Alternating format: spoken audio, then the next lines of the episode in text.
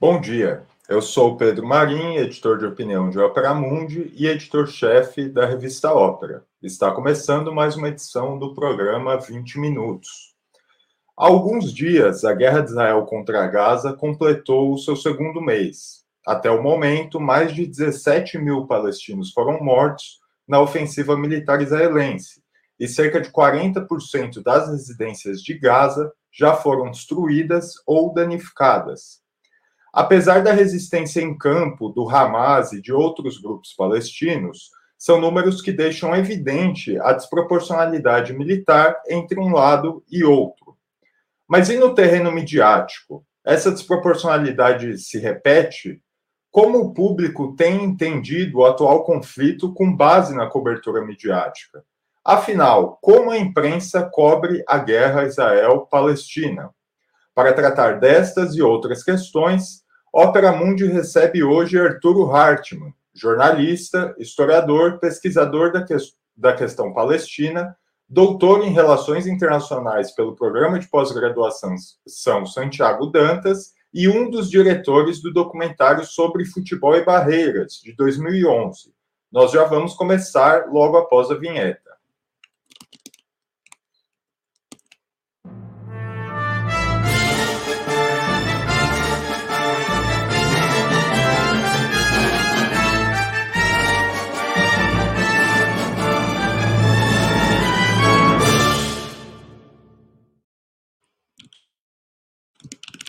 Bom, antes de eu fazer a primeira pergunta, eu queria convidar quem nos assiste a colaborar, uh, mandar uh, super chat, super stickers uh, aqui para o nosso programa. Bom, bom dia, Arturo. Seja bem-vindo ao 20 Minutos. É um prazer te ter aqui, te receber. Obrigado, Pedro. Eu, eu que agradeço. Eu que tenho o prazer aqui de fazer esse debate aqui com vocês. Arturo, eu queria começar pela sua relação com, com a questão palestina, né? E também tratar um pouco do seu filme é, de 2011. Como é que se dá esse, o seu contato pessoal com esse tema? Como que você passa a estudá-lo? E como é que surge essa iniciativa de filmar um documentário é, em Israel e nos territórios ocupados?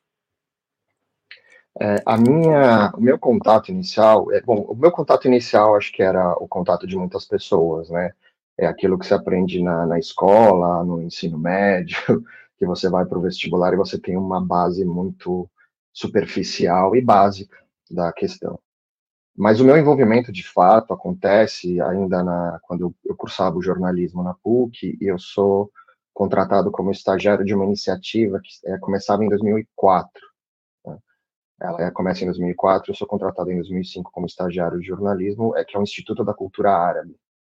Ele nasce como uma é um esforço, uma iniciativa, é, não só de árabes, mas de intelectuais brasileiros, logo depois da morte do, do intelectual palestino Eduardo Said. E acho que ali foi meu primeiro contato. Né? Eu fico no, no ICARAB de 2004, 2005 a 2009.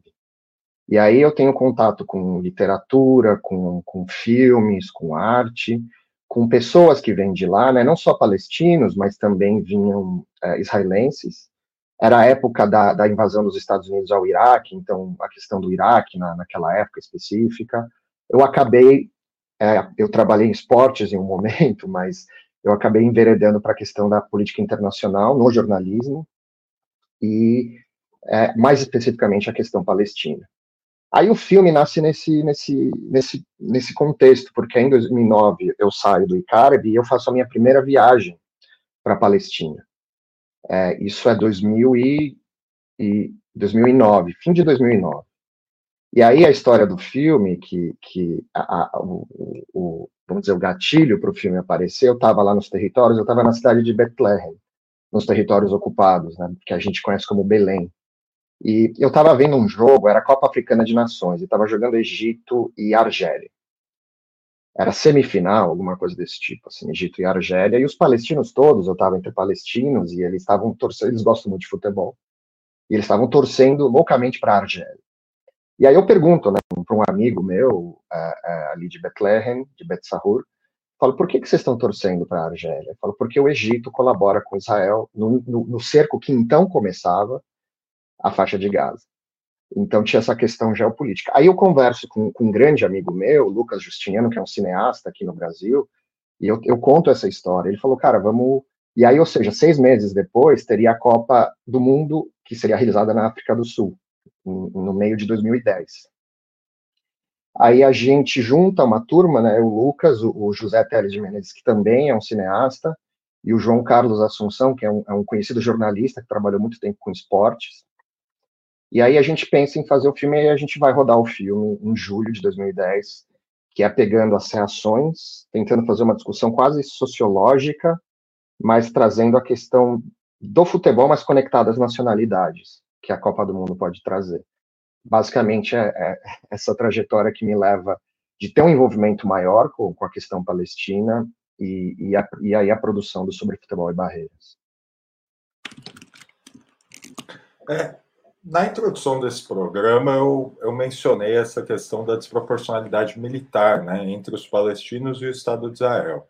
É, do ponto de vista midiático, como é que você avalia isso? Quer dizer, também existe uma desproporcionalidade? É, seria verdadeira a interpretação de que Israel conta com uma cobertura mais favorável é, a si nos grandes meios do que os palestinos? E, e quão importante é essa questão da da imprensa, da imagem para Israel? Essa é uma boa discussão, porque acho que a afirmação é verdadeira. Acho que a gente pode partir do princípio que a afirmação é verdadeira, a, a cobertura é desproporcional. Mas eu acho também que a gente pode estar vivendo um momento e uma mudança que a gente ainda não consegue identificar ou analisar de forma profunda.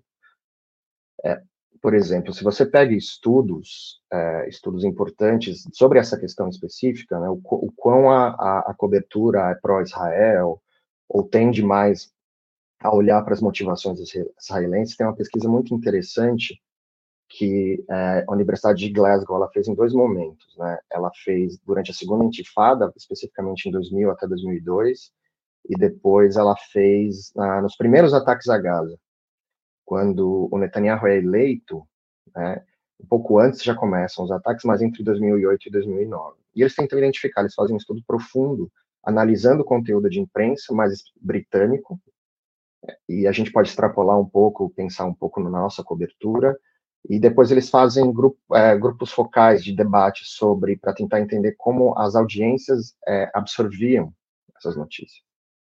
E eles chegam à conclusão que é, para resumir, talvez, esse estudo, mas os principais achados e as conclusões, é o que molda esse, esse, esse fato que você está afirmando é a estrutura de cobertura.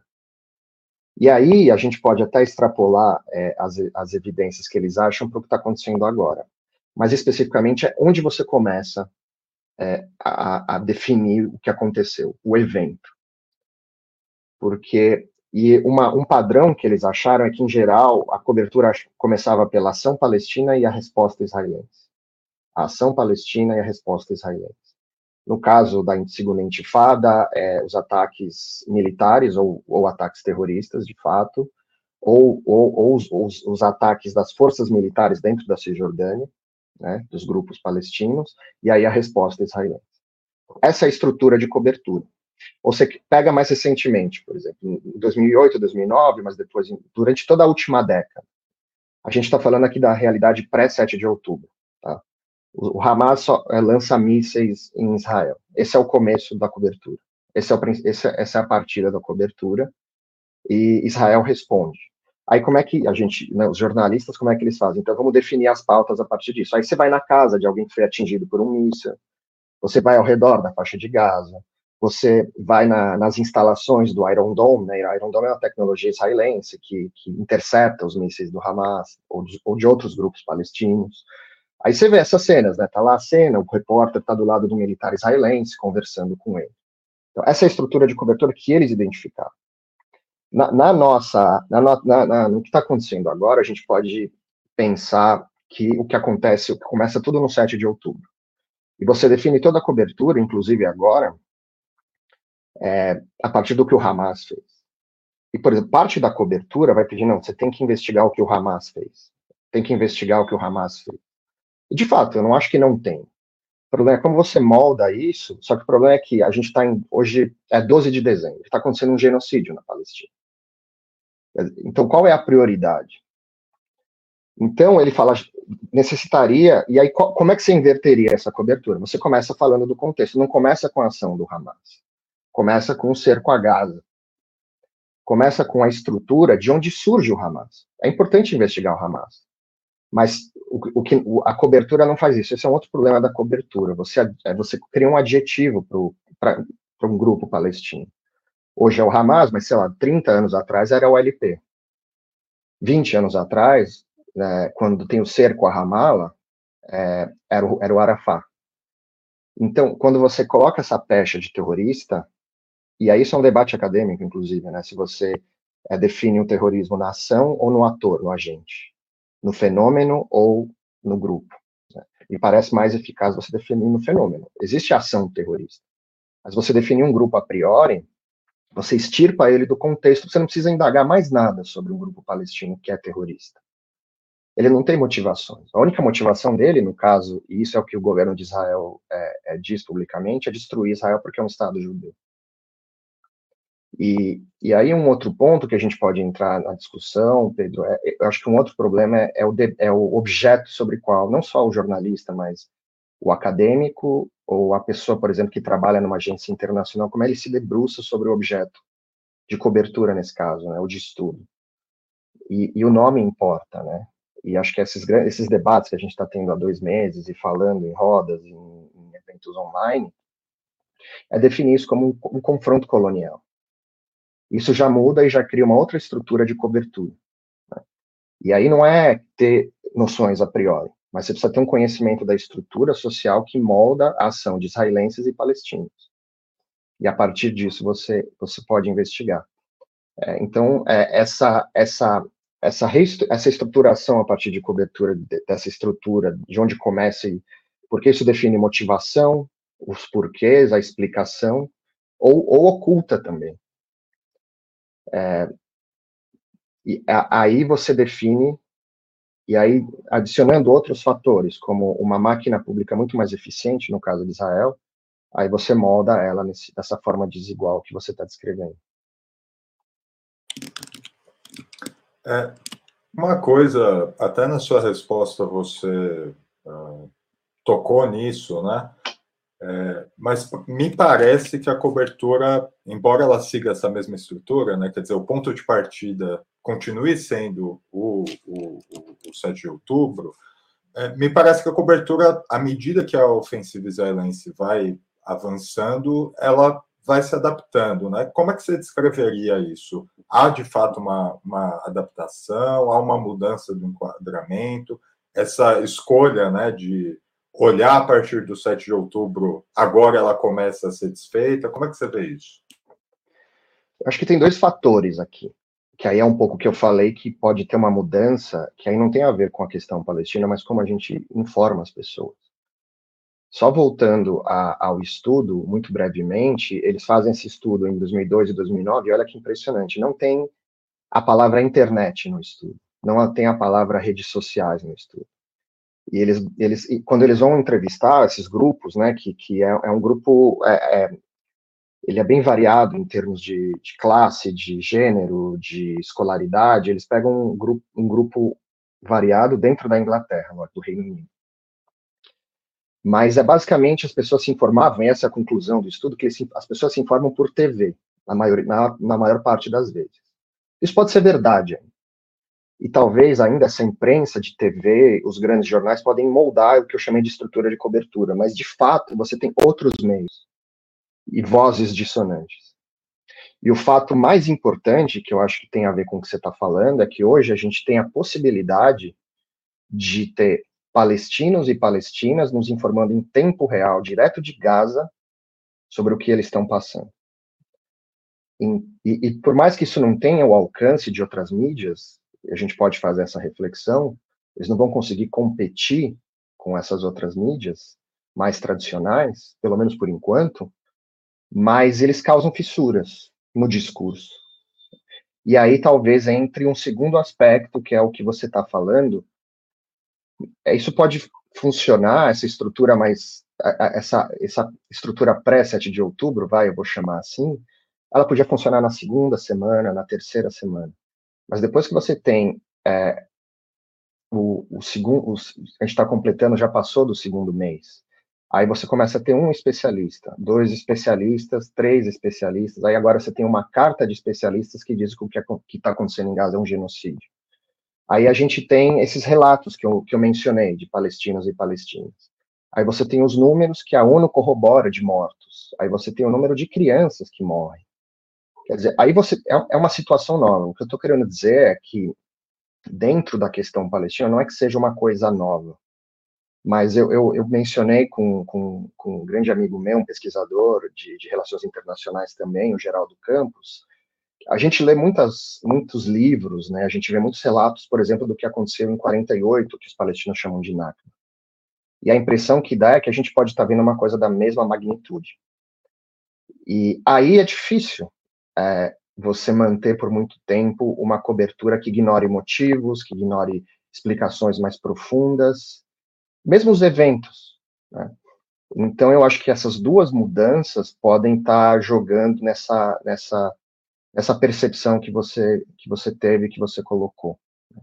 Eu acho que é a mudança dos meios, né, que a gente está vendo já há alguns anos, e a gente está aqui no, no, YouTube, o Opera tem seus programas e, e, pode ter uma voz também, assim como outros meios, influenciadores brasileiros também.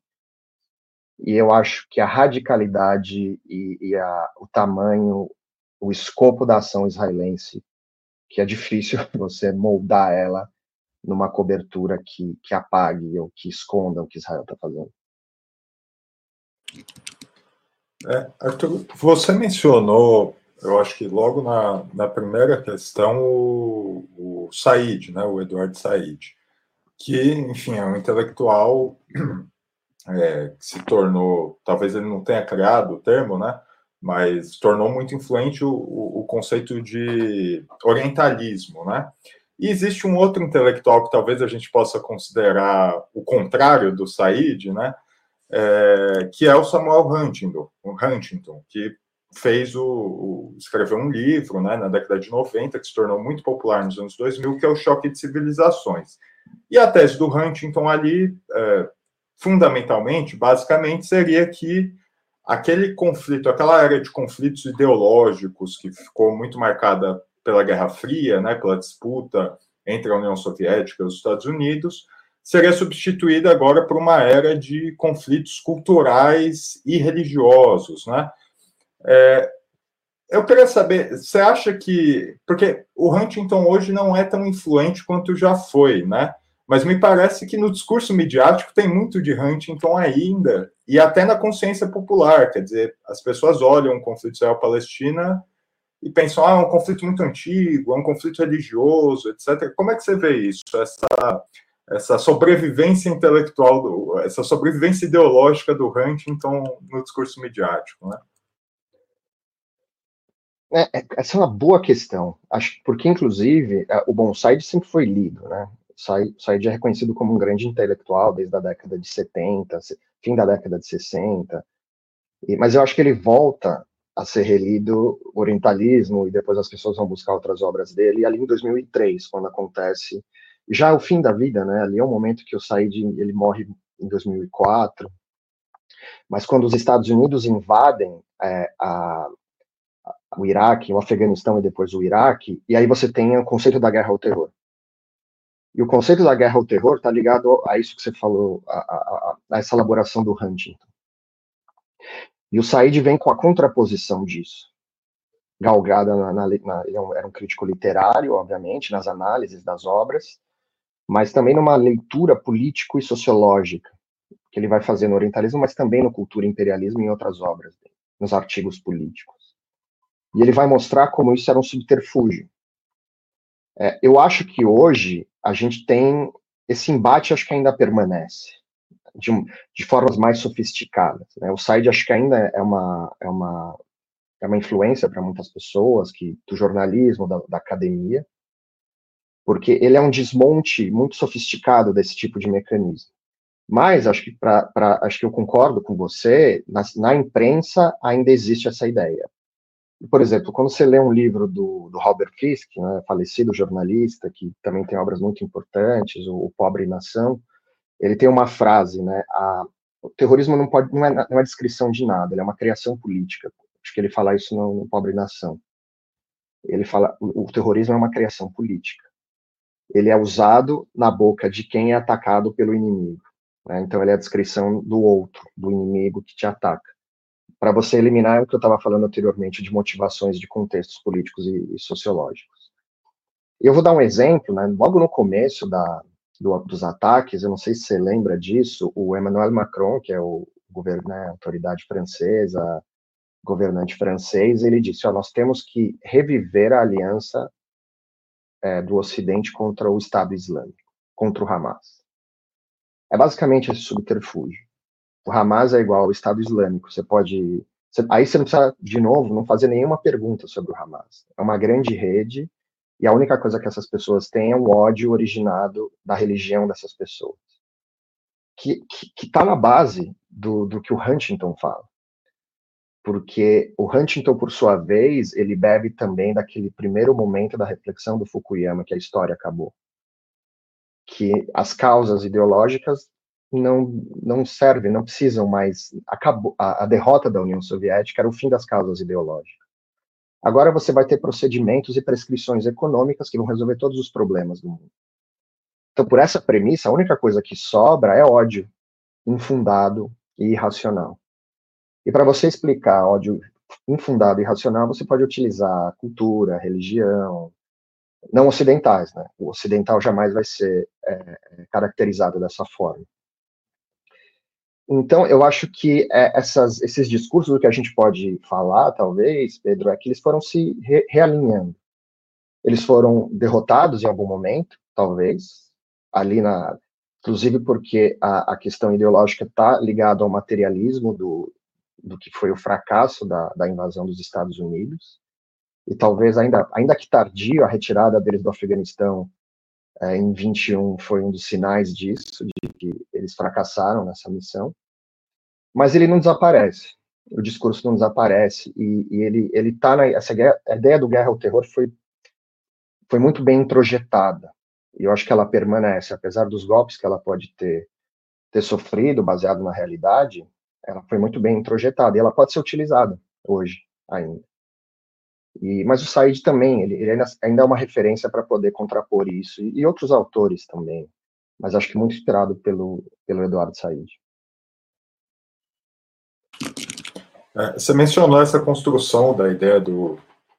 Primeiro, a ideia do. não mais do terror, né, da ação terrorista, mas do inimigo que é terrorista em si, né, do, e também de como essa como isso é útil para que não se não se discuta a lógica por trás desse conflito né? É, no 7 de outubro é, evidentemente as ações são muito violentas a gente pode condená-las poderia até considerar uma ação terrorista mas eu queria saber assim porque é, se o Hamas for um grupo terrorista isso pressupõe de, justamente essa ausência de uma lógica política e sim um, uma tentativa de simplesmente causar terror, né? Seria uma guerra mais psicológica. Você vê assim a, a, ação do 7 de outubro? Quer dizer, qual que seriam os objetivos do Hamas uh, no 7 de outubro? Acho que tem um pouco de especulação que a gente pode fazer e algumas coisas que eles falaram, né? Aí, de novo, entrando um pouco nessa essa, essa questão da, do, da, do controle da cobertura ou da estrutura de cobertura, você tem, por exemplo, outros meios. A Al Jazeera conseguiu entrevistar, acho que o próprio Opera entrevistou. É, então você pode especular.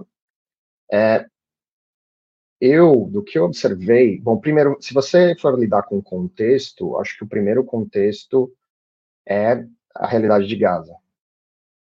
E, e se você e os e autores palestinos e, e, especialistas mostram que desde o início, né, do, do, do cerco em 2007, você tem uma, uma nova forma de tentativa de guerra de atrito do Hamas com Israel, mas você teve muitos momentos de trégua que o Hamas manteve, e você teve negociações entre Hamas e Israel para realizar essas tréguas.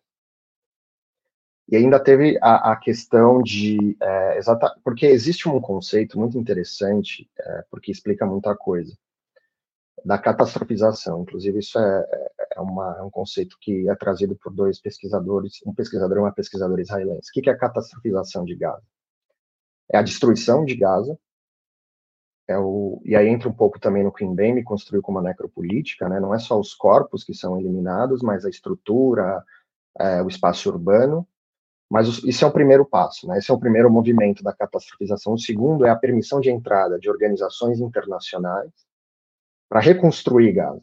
Né? De novo, essa foi a realidade até 7 de outubro. E aí pode ser agências da ONU, podem ser ONGs do terceiro setor, isso tudo dentro, inclusive, do escopo dos acordos de Oslo. Tá? Apesar da, da fragmentação entre Gaza e Cisjordânia, o Hamas, ainda que não legítimo ou não reconhecido internacionalmente, ele estava fazendo um, um, e ele teve que, esse foi o dilema para ele, inclusive, teve que governar e administrar é, é, Gaza, é, aspectos, né, da, da, do território de Gaza e da população de Gaza. É, até o ponto que se tornou insustentável.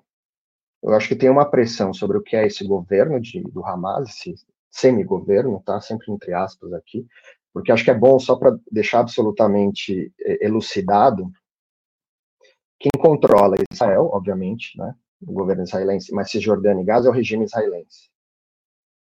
De, uma, de formas diferentes, né, dentro de Israel, na Cisjordânia, em Jerusalém Oriental e na faixa de Gaza. Então, são quatro formas diferentes que o regime israelense governa é, a, a, esse território somado, que em algum momento foi a Palestina histórica.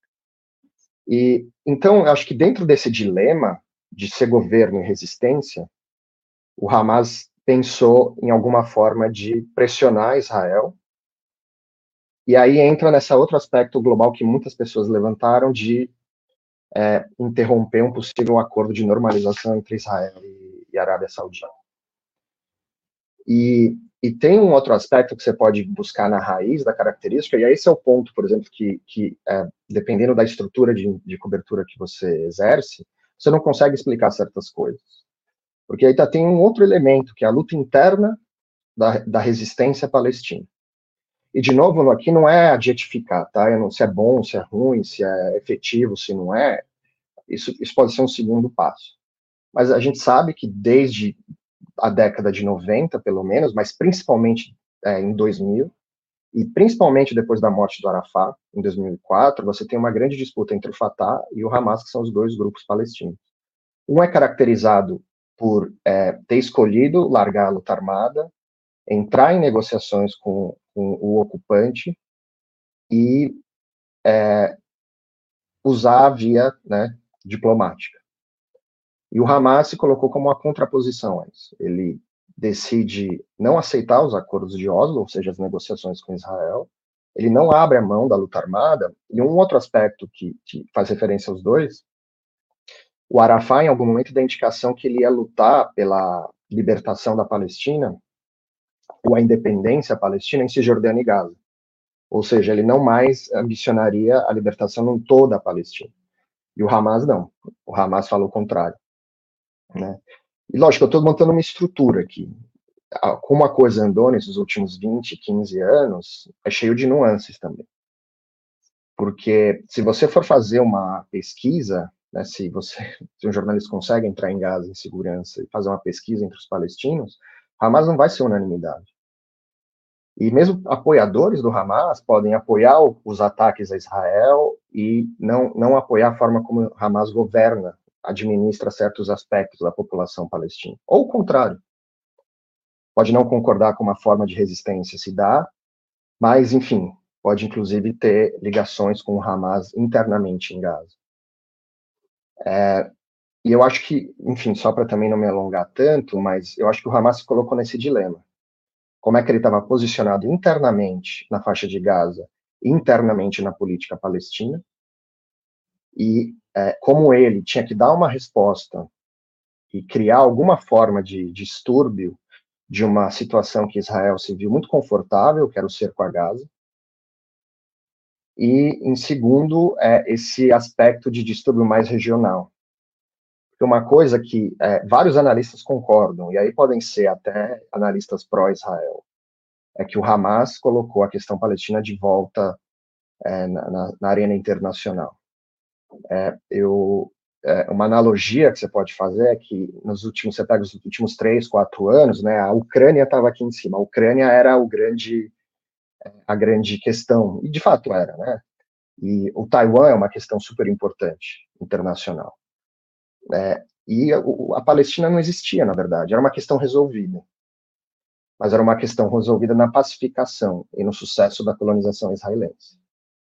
O que o Hamas é, fez, e aí, de fato, você pode julgar a ação, pode investigar a ação, pode qualificar a ação, mas em termos políticos, e por isso muita gente é, comparou o que o Hamas fez à, guerra do Yom Kippur, quando o Sadat sabe que não ia vencer militarmente é, Israel, mas conseguiu a conquista política de fazer um acordo de paz com Israel, né? Fez, incutiu na, na, nas mentes das autoridades israelenses da época que era impossível você manter o controle do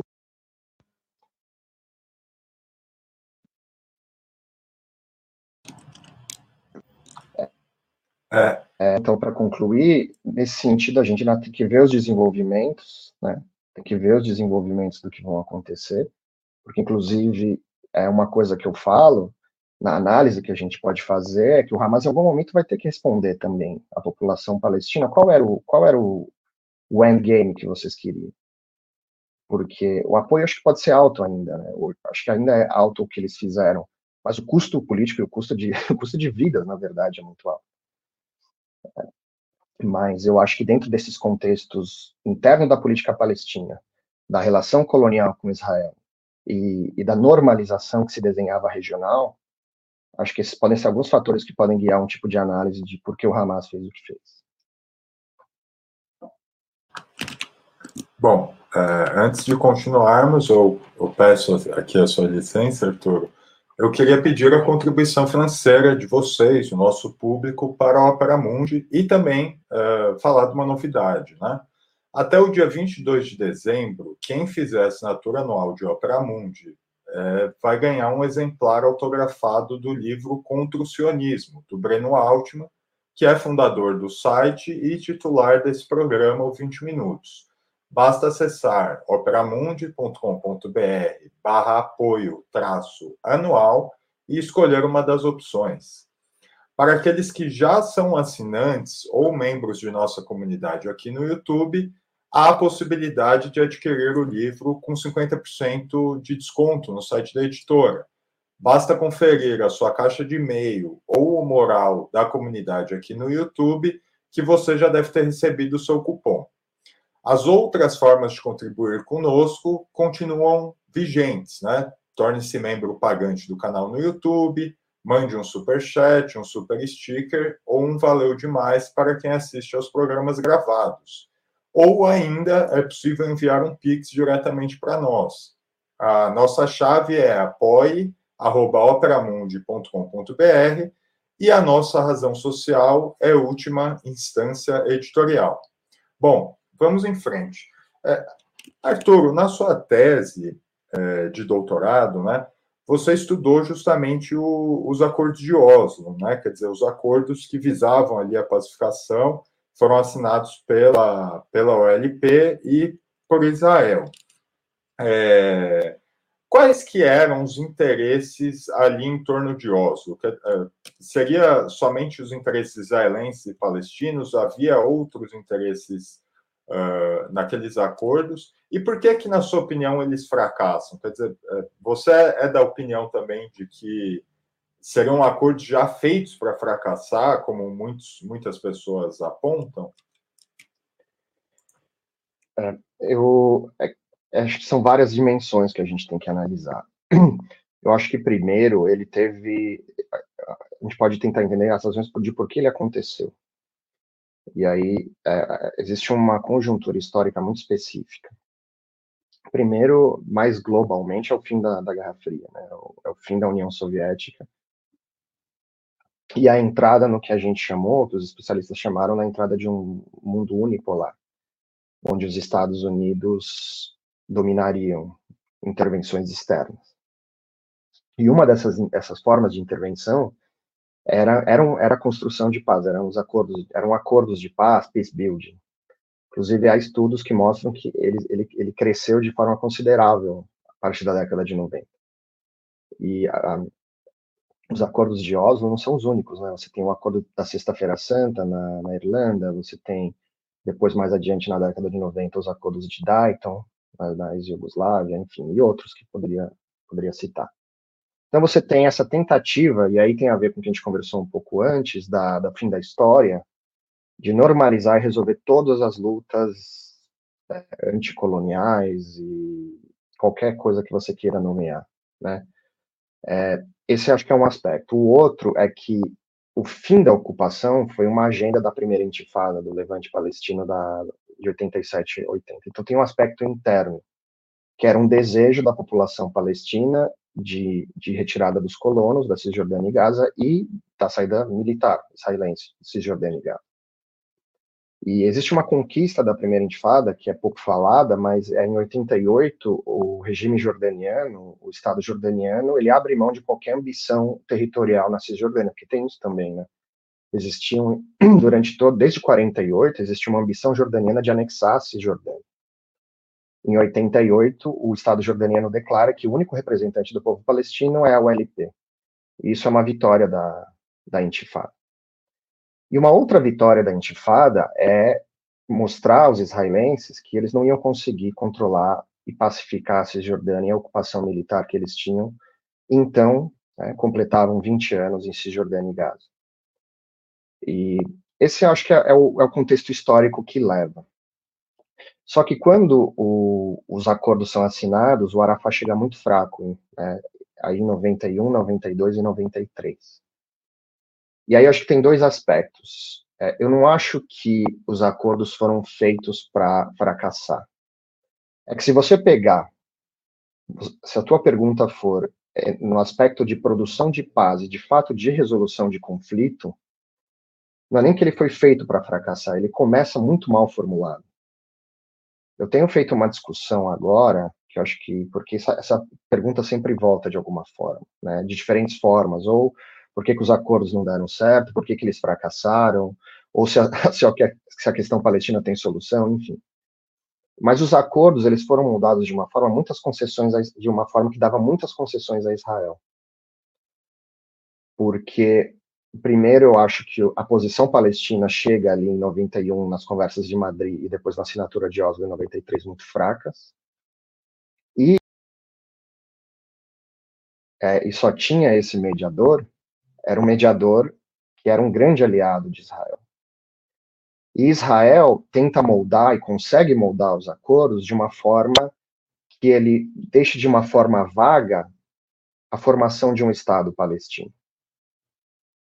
Então, na formatação dos acordos em 93 e 95, o que estava se desenhando era um Estado não contíguo, em algumas partes de Cisjordânia e Gaza, e tanto que eles deixam os, os aspectos mais centrais da questão, Jerusalém, refugiados, fronteiras e assentamentos, para as tais de conversas de status final. Mas o que, que, isso significa? É que se você não discutir Jerusalém, refugiados, fronteiras e, e, e assentamentos, é, você basicamente está eliminando a questão central, que é a questão colonial da supremacia de um povo sobre o outro. E refugiados é a questão central. Né? Então, o acordo é moldado dessa forma e ele tem um outro aspecto que é a tragédia da população, que, que aí leva à tragédia da população palestina, que toda, todo, toda construção de paz nesse momento, ela vai, vai inserir nela prescrições é, de políticas neoliberais. Então, o espaço público palestino ele foi destruído primeiro pela colonização israelense e depois por políticas econômicas neoliberais. Você tem uma fragmentação de classe também interna. Você destrói qualquer possibilidade de, de, de resistência e, por outro lado, que os acordos moldam é uma nova estruturação da possibilidade da presença de Israel nos territórios ocupados, ou seja, o, o maior número do, do, crescimento de assentamentos de, da colonização da Cisjordânia se dá entre 93 e hoje. Né? Você quer pegar os 10 anos depois da assinatura de Oslo, até o fim do governo do Ehud Barak, é a mesma coisa. Você tem um grande número do crescimento de assentamentos, você tem um grande aumento do, do número de assentamentos na Cisjordânia e Gaza, até o momento que o Sharon tira os assentamentos em 2005 da, da faixa de Gaza. Então, o que a gente pode concluir, na verdade, o que eu, o que eu digo, eu acho, os acordos foram muito bem sucedidos na formatação de novas formas de produção de violência. Né, por esses dois aspectos. Ele não desmonta o, a centralidade e o mecanismo, e aí é um mecanismo profundo da política israelense de colonizar o território, ele não é desmontado, e ele cria condições econômicas, inclusive com a participação da comunidade internacional, para sustentar esse, esse, esse mecanismo, é, sustentar esses esforços. Por exemplo, se, se, você quiser, é bom fazer essas comparações históricas, o Ariel, o Ariel Sharon, quando ele era ministro israelense, na década de 80, né, o, o Likud, ele sobe na, no fim da década de 70, ele era um ministro da agricultura e ele tinha um plano era tinha um lado militar desse plano desenvolvido pelos militares chamado Punho de Ferro, que era na, ali na, no meio da década de 80 de você é, aumentar a opressão e a violência do exército contra os palestinos no modo de pacificação do território e a Liga das Vilas. O que, que era a Liga das Vilas é, é, é que o Sharon queria implementar? Ele queria achar palestinos que iam ser instados como prefeitos das cidades da, dos territórios ocupados, mas que podiam colaborar com Israel, que fossem é, é, simpáticos ou colaborativos com a ocupação israelense. Esse projeto fracassa. Só que, ironicamente, os acordos de Oslo reinstalam de uma outra forma, com outro mecanismo, mas esse projeto. Né? E é essa acusação que se faz ao Mahmoud Abbas, que é o líder do Fatah e o presidente da Autoridade Nacional Palestina. É que ele serve esse mecanismo. Mesmo que ele não queira, não estou dizendo se ele quer servir ou não, mas o mecanismo foi instado dessa forma. E o que eu posso dizer assim, eu não estou dizendo que o, o, acordo começa dessa forma, eu não estou dizendo que é, o, o, resultado esperado por Israel e Estados Unidos é o que nós temos hoje. É, eu, eu né, não vou trazer essa previsibilidade histórica de que isso ia acontecer, mas o, o modo como ele foi sendo moldado na relação colonial e na intervenção dos Estados Unidos e aí, na, também nessa participação global de, de, organizações internacionais que vão agir nos acordos, você tem esse redesenho do mapa. E o fato de você, né, é, os, os acordos fizeram 30 anos, agora em 2023. O fato de você ter um presidente é, obrigando, entre aspas, né, a imagem do, do Said, ele escreve um artigo brilhante em 93, um mês depois da assinatura do, de Oslo, sobre chamado The Morning After, né, o amanhã seguinte. E era uma grande crítica. E o Said previu muitos dos problemas que a gente tem hoje sobre os acordos e, é, de Oslo e o processo de paz. Mas ele fala que o Bill Clinton era o presidente na época, né? Ele ele ele os, os reis vassalos dele, ele coloca os dois reis vassalos, que no caso era o Yitzhak Rabin e o e o Yasser Arafat, é, obriga eles a apertar as mãos. Então você tem um mediador que produz o processo de alguma forma, porque era de interesse dele também que esse processo acontecesse, e 30 anos depois, o presidente do mediador está alimentando um genocídio contra uma das partes desse processo de paz. Né? Então é, é uma questão, é a ironia desse processo que aí é uma máquina que ele uma máquina do tempo que, na verdade, produziu mais violência e permitiu a variação é, dos, das formas de violência exercida nesse território. É, você menciona essa, essa ironia, né, esse mediador que na década de 90 justamente está mediando o Oslo e hoje está dando um, apoio ativo a Israel. É, e muitos analistas vão dizer justamente que a ligação ali dos Estados Unidos, os interesses dos Estados Unidos na região, na década, no pós Segunda Guerra, especialmente ali na década de 50, 60, vai ser justamente conter a União Soviética, contendo o, o nacionalismo árabe, ou mesmo o, projetos mais associados ao socialismo, ao estilo do Nasser no Egito, né? É, como é que você vê essa a evolução dos interesses americanos ali? Quer dizer, se esse partindo do pressuposto de que esses eram os interesses na década de 50, 60, por que, que eles é, passam para mediação em 90 e como é que você vê esses interesses hoje, né? Quer dizer, por que, que Israel é importante para os Estados Unidos, afinal? Eu acho que, bom, primeiro o, o processo, não só o processo de Oslo, mas você tem uma reformulação da relação dos Estados Unidos com os Estados Árabes. É, você tem é que a gente chegou nos acordos de Abraão na, na, época do Trump, mas esse processo vem sendo construído há muito tempo. E então, na verdade, uma suposta rede de solidariedade é que isso é questionável até antes de Oslo, tá? Essa de Estados Árabes em relação à questão palestina. Mas é, os acordos desmontam e eles dão um sinal de que o conflito acabou. E os estados compram essa ideia. Então você começa a ter uma normalização com Israel, a passos diferentes. A Jordânia chega a assinar um acordo de paz. Em 94, o Egito já tinha um acordo já desde a da fim, da fim da década de 70. Mas você vai tendo uma reaproximação e laços né, que vão sendo construídos gradualmente entre os Estados Árabes e Israel. E aí você tem um desmonte de uma frente supostamente anti-imperialista, ainda que hoje a gente possa enxergar a Síria, é, e a Síria principalmente, né? O Líbano ainda tem estado de guerra com Israel, apesar da, das relações que alguns setores do Líbano podem ter com Israel.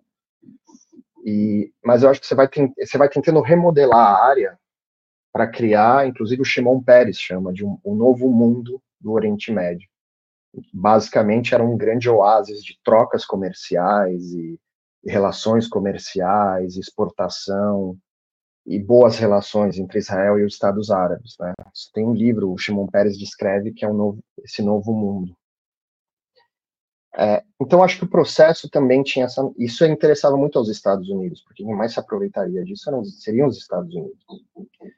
E você desmonta essa ideia das causas e, de fato a história acaba. Você assina os acordos e você estrutura um mundo em que a história acabou, não vai rodar mais. É, então eu acho que nesse sentido, e você pode dizer que foi bem sucedido, porque hoje o grande dilema é, e o, o, o, que a gente enxerga é que, tudo bem, o Hamas pode ter parado esses acordos entre a Arábia Saudita e Israel, mas eu não acho que isso está fora do, do, da mesa. Tá, agora, claramente, não há clima mas o que as ruas dizem é outra coisa.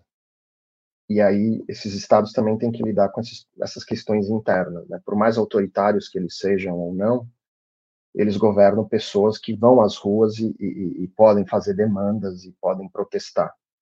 E o que a gente viu tá, durante a, a os, que a gente vê, mas a gente viu principalmente algumas fases dos ataques israelenses a Gaza, é que pode ter uma dissonância, para dizer o mínimo, entre o que pretendem e desejam os governantes e o que querem essas populações, que demonstraram em, em muitos as, em, em muitas, muitas vezes uma solidariedade ao povo palestino.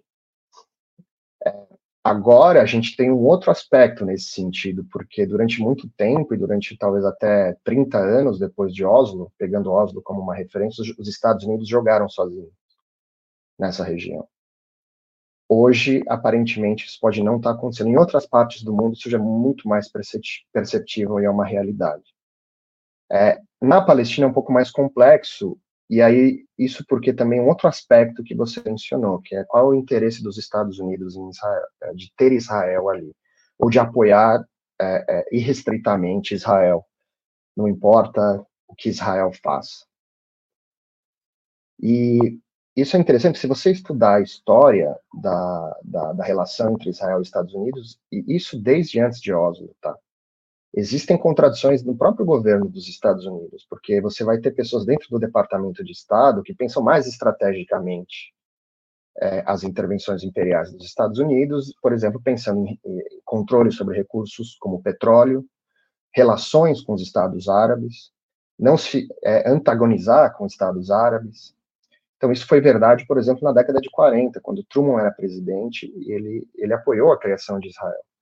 Mas você também vai ter as pessoas que vão é, defender por, por valor. Desculpa te interromper, mas Mas quando Pode você falar. coloca essa, essa questão, essa visão estratégica, né, voltada, por exemplo, para manter boas relações aos Estados Árabes, é, é, boas relações com os Estados Árabes, você está querendo dizer, então, é, essa posição seria uma posição tendente a ser menos pró-Israel e de tentar conformar uma boa relação com esses Estados. É, é porque hoje ainda Israel, no custo-benefício, é mais interessante ter uma força diretamente alimentada pelos Estados Unidos em coordenação com os Estados Unidos. E não quer dizer que são totalmente ligados. Né? Então, Israel tem seus interesses também. E ele age pelos seus interesses. Mas hoje essa é uma aliança, porque isso, o projeto do, do, do, Estado judeu, muito cedo, ele se configurou, entre outros aspectos, os primeiros ideólogos do projeto do, de um Estado, do Estado sionista, vamos dizer assim, do nacionalismo judaico, é, o Herzl, por exemplo, e o Weizmann, eles muito cedo perceberam a gente vai precisar da ajuda de uma grande potência para criar um Estado dentro daquela região. E eles buscaram várias, né? Eles foram até a, a, a, ao Império Otomano, ali na primeira década de 1910, eles falaram com a Rússia, e eles acabaram com os britânicos. Né? Eles se consolidaram com os britânicos, que ganhariam a controle da Palestina a partir do fim da Primeira Guerra Mundial. E depois isso muda, obviamente. E essa relação vai se estreitando, ela nem sempre foi tão forte quanto ela é hoje. Ela tem alguns marcos. Né? A criação de Israel, depois da Guerra dos Seis Dias, é super importante, porque aí, de fato, a, a Rússia, a União Soviética apoia a criação de Israel, né? vota a favor da criação de Israel na década de 40. Mas já na década de 60 já tem uma clivagem muito clara da Guerra Fria dentro da região. Os Estados Árabes mais alinhados à União Soviética e Israel a, aos Estados Unidos em termos gerais, né? Tem nuances entre os Estados Árabes. E depois o Reagan. O Reagan é um outro marco importante. O Ronald Reagan, na, na década de, de 80, ele, ele alavanca a relação dos Estados Unidos com Israel. E, então, é, acho que no custo-benefício é isso. O que eu estou querendo dizer é que você tem reflexões dentro do Estado dos, dos, dos Estados Unidos que questionam essa premissa. E eu acho que isso, essa lógica desse debate sempre vai permanecer. Até uma hora, e aqui é uma especulação, tá? Não estou dizendo que isso vai acontecer agora, inclusive a ação do Biden e do, do Blinken mostra que no frigir dos ovos, entre é, questões estratégicas, questões domésticas, questões de uma pressão de setores, eu não estou falando só de judeus, tá? Você tem cristãos, você tem empresários que apoiam a guerra em geral e, e apoiam essa relação tem mais a ver com economia e, e como a guerra se coloca no, nas lógicas é, de capital do que exatamente um apoio a, ao Estado de Israel. Inclusive porque a gente está vendo crescentemente nos Estados Unidos movimentos de judeus contra o Estado de Israel e contra né, estadunidenses judeus que são contra o apoio que os Estados Unidos dão a Israel. E aí a especulação que eu posso encerrar essa resposta é pensando nessa lógica do que é mais estratégico, tem duas questões. Né? Acho que primeiro, o que é mais estratégico para os Estados Unidos, até o ponto que eles falam, não, é, pelo menos esse tipo de apoio não é mais, é, é, o custo-benefício não, não fecha a conta, vamos dizer assim. O outro é, se de fato isso acontecer, como eu estava falando anteriormente, se eles vão ser os únicos, a única grande potência a jogar ali no, na questão palestina. Né? E acho que a China e a Rússia, lógico que elas vão ter um cálculo muito específico, porque, querendo ou não, Israel é uma potência militar. Mas é, até o ponto que não vai ser mais assim. Né? Mas, obviamente, isso é uma especulação histórica. Mas que dá algumas evidências que em outras regiões isso aconteceu. Claro. É, e a nível interno em Israel? Porque, bom, é, muitos analistas apontam, por exemplo, que é, o 7 de outubro deu para o Netanyahu um respiro, né? O Netanyahu vinha sendo pressionado tanto por investigações aí acerca de corrupção, aprovou uma reforma judicial ali que teve uh, levou a protestos em massa dentro de Israel. Porém, por outro lado, é, e, quer dizer, ele teria um reforço na coesão, né, em torno da sua figura, em, em função do, do 7 de outubro, mas, por outro lado, ele também é apontado como uma das principais faces das falhas de segurança que possibilitaram o ataque do, do Hamas, né? Como é que você vê esse jogo político dentro de Israel? Quer dizer, existe uma oposição é, de fato ao Netanyahu nesse momento? Ela está fortalecida? É, eu acho que ele não se fortaleceu. Eu acho que existe uma, acho que existe um quadro momentâneo que pode dar essa ilusão, é que na, a maior parte da população israelense pode sim apoiar o que está sendo feito em Gaza, seja por uma questão ideológica, seja porque alguns querem recolonizar Gaza, né, querem que Israel recolonize Gaza, ou pelo trauma do que aconteceu, você pode achar várias respostas. Mas o que muitos analistas israelenses, inclusive, vão dizer é que isso não vai se sustentar. E você já começa a ver é, dissonâncias e fraturas nessa posição do Netanyahu. E talvez, é, e aí de novo, o que alguns analistas vão dizer é que nunca a, a coesão do lado colonizador teve tão frágil quanto está agora, em termos de, de coesão, porque aí você tem alguns aspectos. Primeiro, você tem o um aspecto interno. E aí, quando eu falo interno, não é só Israel, é, é, é, a, é a população judaica de Israel. Porque a democracia em Israel existe para essa, essa população. Né? Para metade. Hoje, se você pegar a população de Gaza, Israel e Cisjordânia, 50% é de judeus e 50% é de palestinos. E você tem ali uma parte da população em Israel que é de palestinos, mas eles não entram nessa conta que eu estou fazendo. Então, nessa democracia interna de Israel, ela está sendo fracionada, inclusive por movimentos e políticos e grupos de extrema direita que ganharam ascendência.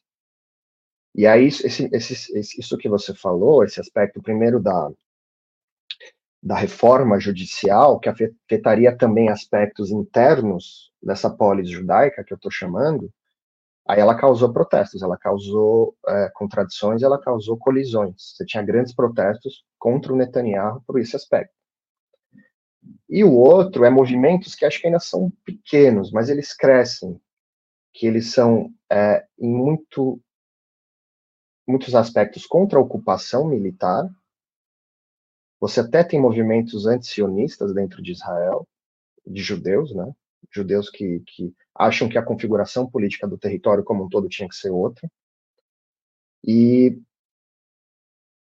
e então eu acho que isso vai causando uma dissonância e vai causando uma, uma fração interna que a gente não sabe muito as consequências políticas.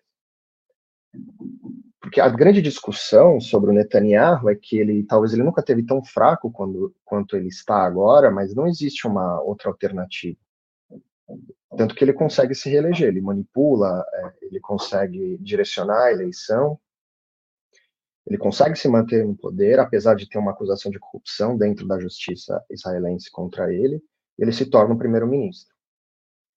E a guerra, de alguma forma, não, não acho que fortalece, mas dá uma sobrevida a ele. Mas é, uma dúvida, da... você, colocou essa ausência de alternativas, né? É, em aparecendo alguma alternativa, né? Você acha que ela tenderia a ser mais, uh, digamos, mais direitista, mais radical no sentido da colonização contra os palestinos? Ou você acha que poderia eventualmente, enfim, ter um rebote, né? Digamos, uh, e uma, uma eventual, uma posição mais de negociação frente a Gaza? Não, eu acho que nesse aspecto, para os palestinos, muda muito pouco. Por isso que eu fiz questão de dizer que a, a mudança que pode ocorrer nessas lutas políticas é para os judeus israelenses dentro de Israel. Mas para os palestinos muda muito pouco, porque se existe um consenso, um projeto político consensual hoje, isso se reforçou durante os, anos, os anos de Oslo, é das formas de. Você pode ter diferentes táticas, tá? Isso você pode ter mas é, a diferença é da.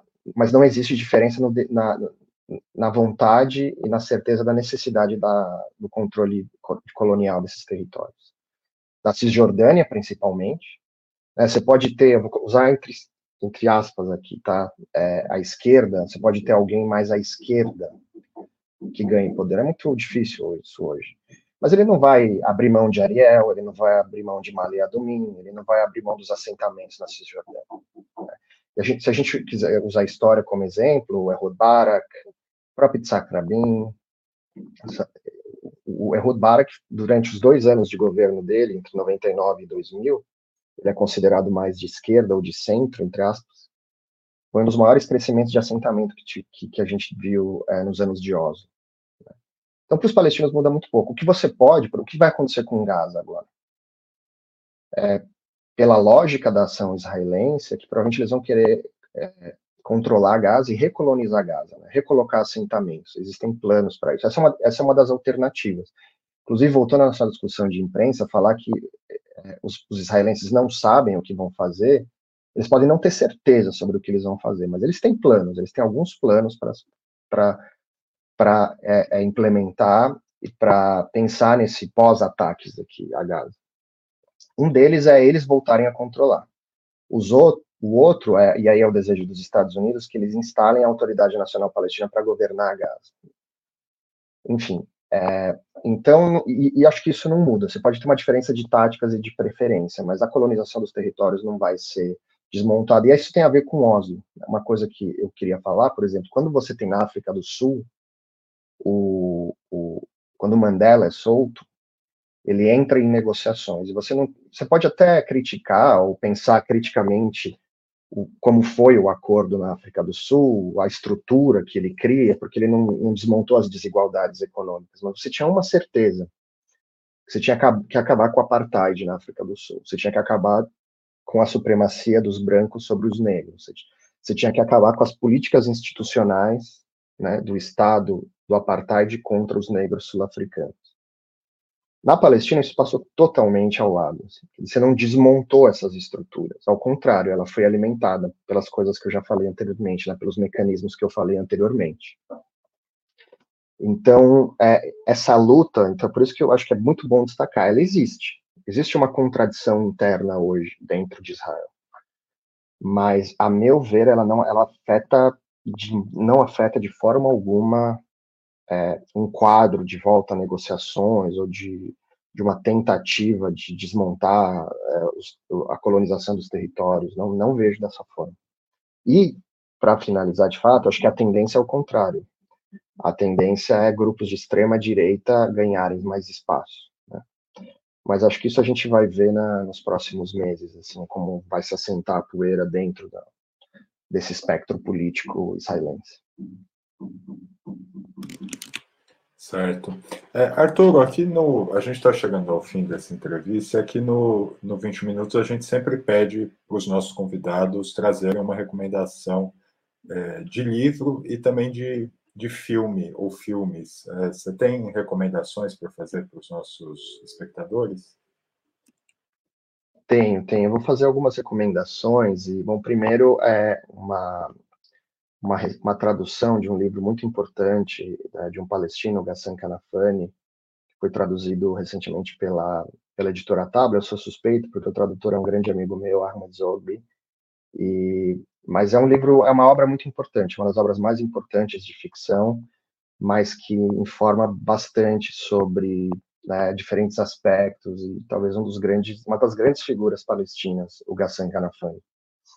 A outra é um livro do Halid, né, porque a gente fala muito de história e a, o Fisk tinha uma, um diálogo com a Mira Haas, né, num, dos livros dele ele cita, que é uma jornalista israelense, né, o Roberto Fisk tinha uma, um diálogo com a Mira Haas, e ele falava, eu acho que nós jornalistas temos que andar com um braço, um livro de história embaixo do braço, né, falando da cobertura do Oriente Médio que ele fez, e acho que um dos livros mais recentes que que é muito importante, é o livro do Rashid Khalid, que é um, é um pesquisador palestino que escreveu The Hundred Years War on Palestine, que é um compêndio, acho que ele, ele, ele resume, ele recupera muitas das recentes pesquisas sobre a Palestina, mas ele tem a questão pessoal. a família dele era de Jerusalém, ele bebe nos arquivos é, é, da família dele para contar a história da, da Palestina ainda durante o Império Otomano, enfim, acho que é, é um bom livro ele é básico, mas ao mesmo tempo ele traz discussões muito profundas sobre isso que a gente estava falando, né? Nessa briga entre evento e contexto que o jornalista tem para retratar as coisas, acho que é um bom livro. E por fim, um, é, é uma cineasta. para os nossos espectadores, o, o, título do livro em português seria algo como A Guerra de 100 Anos contra a Palestina, a Guerra Centenária contra Isso. a Palestina, mas ele só está disponível em inglês. Só está disponível por enquanto em inglês. Acho que existe um esforço de muitas editoras de fazer traduções, acho que é super importante. E esse seria um livro importante, muito importante de ser traduzido. É, por fim, é, eu, eu né, muitos dos aspectos, eu, eu, quando eu cito algumas a pesquisa da, da Universidade de Glasgow, eu estou me referindo a um livro que foi lançado, que aí eu acho que é mais focado para os jornalistas, mas acho que seria super importante, porque ele traz os dilemas, traz inclusive é, é, declarações de jornalistas da BBC que tratam ali com os pesquisadores um pouco dos dilemas que eles têm em relação à cobertura, que é o More Bad News uh, About Israel, né? mais, mais, mais notícias é, de Israel. E então é, acho que é importante, é uma pesquisa interessante, mais voltada aos jornalistas, mas traz muitos aspectos de, de dilemas que acho que mesmo acadêmicos podem ter, e as pessoas que gostam, são mais curiosas, também traz, traz questões interessantes para ver o que está oculto, o que, que não está, como a construção, é, um pouco a gente discutiu no começo, né? como essa construção cria uma, uma cobertura tendenciosa ou desproporcional. É, é um estudo muito profundo, um dos mais profundos que eu, que eu já, já tomei contato. E quanto a filmes, você tem recomendações? É, por fim, eu, é, eu, eu queria indicar, e aí é uma cineasta que eu admiro bastante, que tem uma obra que eu admiro bastante, é, é uma, é uma palestina, né, a diretora é Larissa Sansur, e, e, eu brinco com isso. Né? Eu escrevi, como você falou, né, uma tese sobre é, o processo de Oslo, e tem 300 páginas, e você faz todo um esforço, mas o um curta dela, que chama Nation State, em 12 minutos faz um trabalho melhor para retratar todas essas contradições e, e, esses aspectos, os dilemas e a forma que o processo de paz ganhou, né? Então esse é, é um cartaz que aparece na, numa das cenas do filme, chama Nation State. Se não me engano é de 2012, o curta, mas ele é muito muito interessante, muito profundo. A obra dela, que ela trabalha com motivos futuristas, ela trabalha nesse dilema dos palestinos do, do presente desesperançado e um futuro político, um horizonte que você não enxerga, né? Mas acho que no choque dessas duas coisas, ela, ela na verdade, ela mostra alguns caminhos, pelo menos, de reflexão da resistência. Né? Então, é, é, um, é uma obra, acho que as pessoas devem ficar de olho, assim, sempre que tiverem a oportunidade de ver alguma coisa do Larissa Sansura, acho que, que vale a pena. Bom, Arturo, é, a gente está chegando ao, final. Eu queria te agradecer por essa entrevista. Foi bastante informativa, bastante interessante. É, enfim, é isso. agradeço muitíssimo pelo seu tempo e pela disposição de falar com a gente. Eu que agradeço, Pedro. Obrigado. Foi legal demais. Acho que é importante a gente ter essas trocas, essas reflexões, ainda mais num momento como esse. Muito obrigado. Uhum. E eu quero também aproveitar agradecer é, a todos e todas que assistiram a esse programa, em especial aqueles e aquelas que puderam fazer contribuições financeiras ao nosso site ou ao nosso canal aqui no YouTube. É, sem vocês, o nosso trabalho não seria possível e tampouco faria sentido. Um grande abraço e até a próxima.